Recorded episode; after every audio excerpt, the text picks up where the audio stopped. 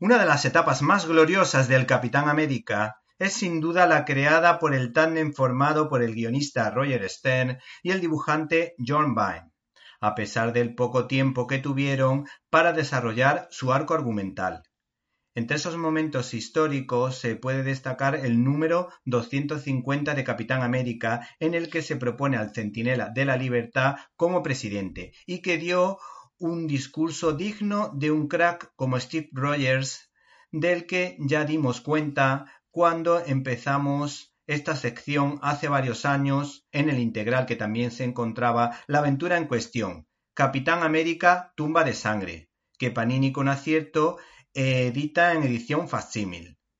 Esta historieta de dos episodios, siguiendo el modelo del editor Jim Shooter, que no quería que se superaran los tres capítulos por historia, cuando lo habitual suelen ser seis capítulos, y que de alguna manera sirve para constatar mi idea de que Marvel brilla muchísimo en contar historias cortas de dichas características. El personaje de Baron Blood surgió de la mente de John Byrne, que pensó en un vampiro nazi como antagónico del Capi.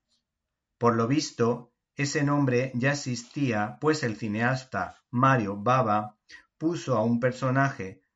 de una de sus películas, concretamente la de 1972, el nombre de Baron Blood. Y Roy Thomas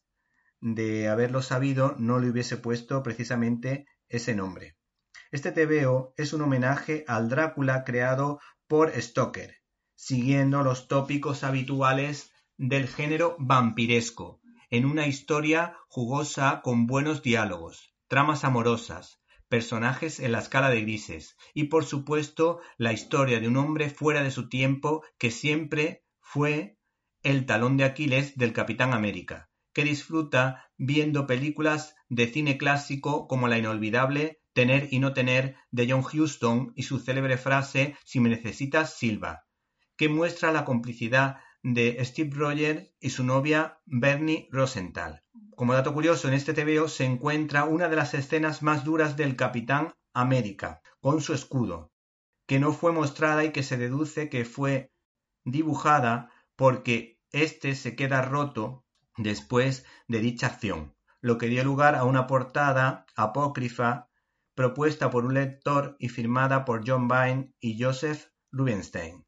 Por otra parte, en este cómic aparece por primera vez el Capitán América British, Baron Jack y su hija Spitfire, lo que dio lugar posteriormente al Capitán Britannia, miembro del servicio secreto del MI-13.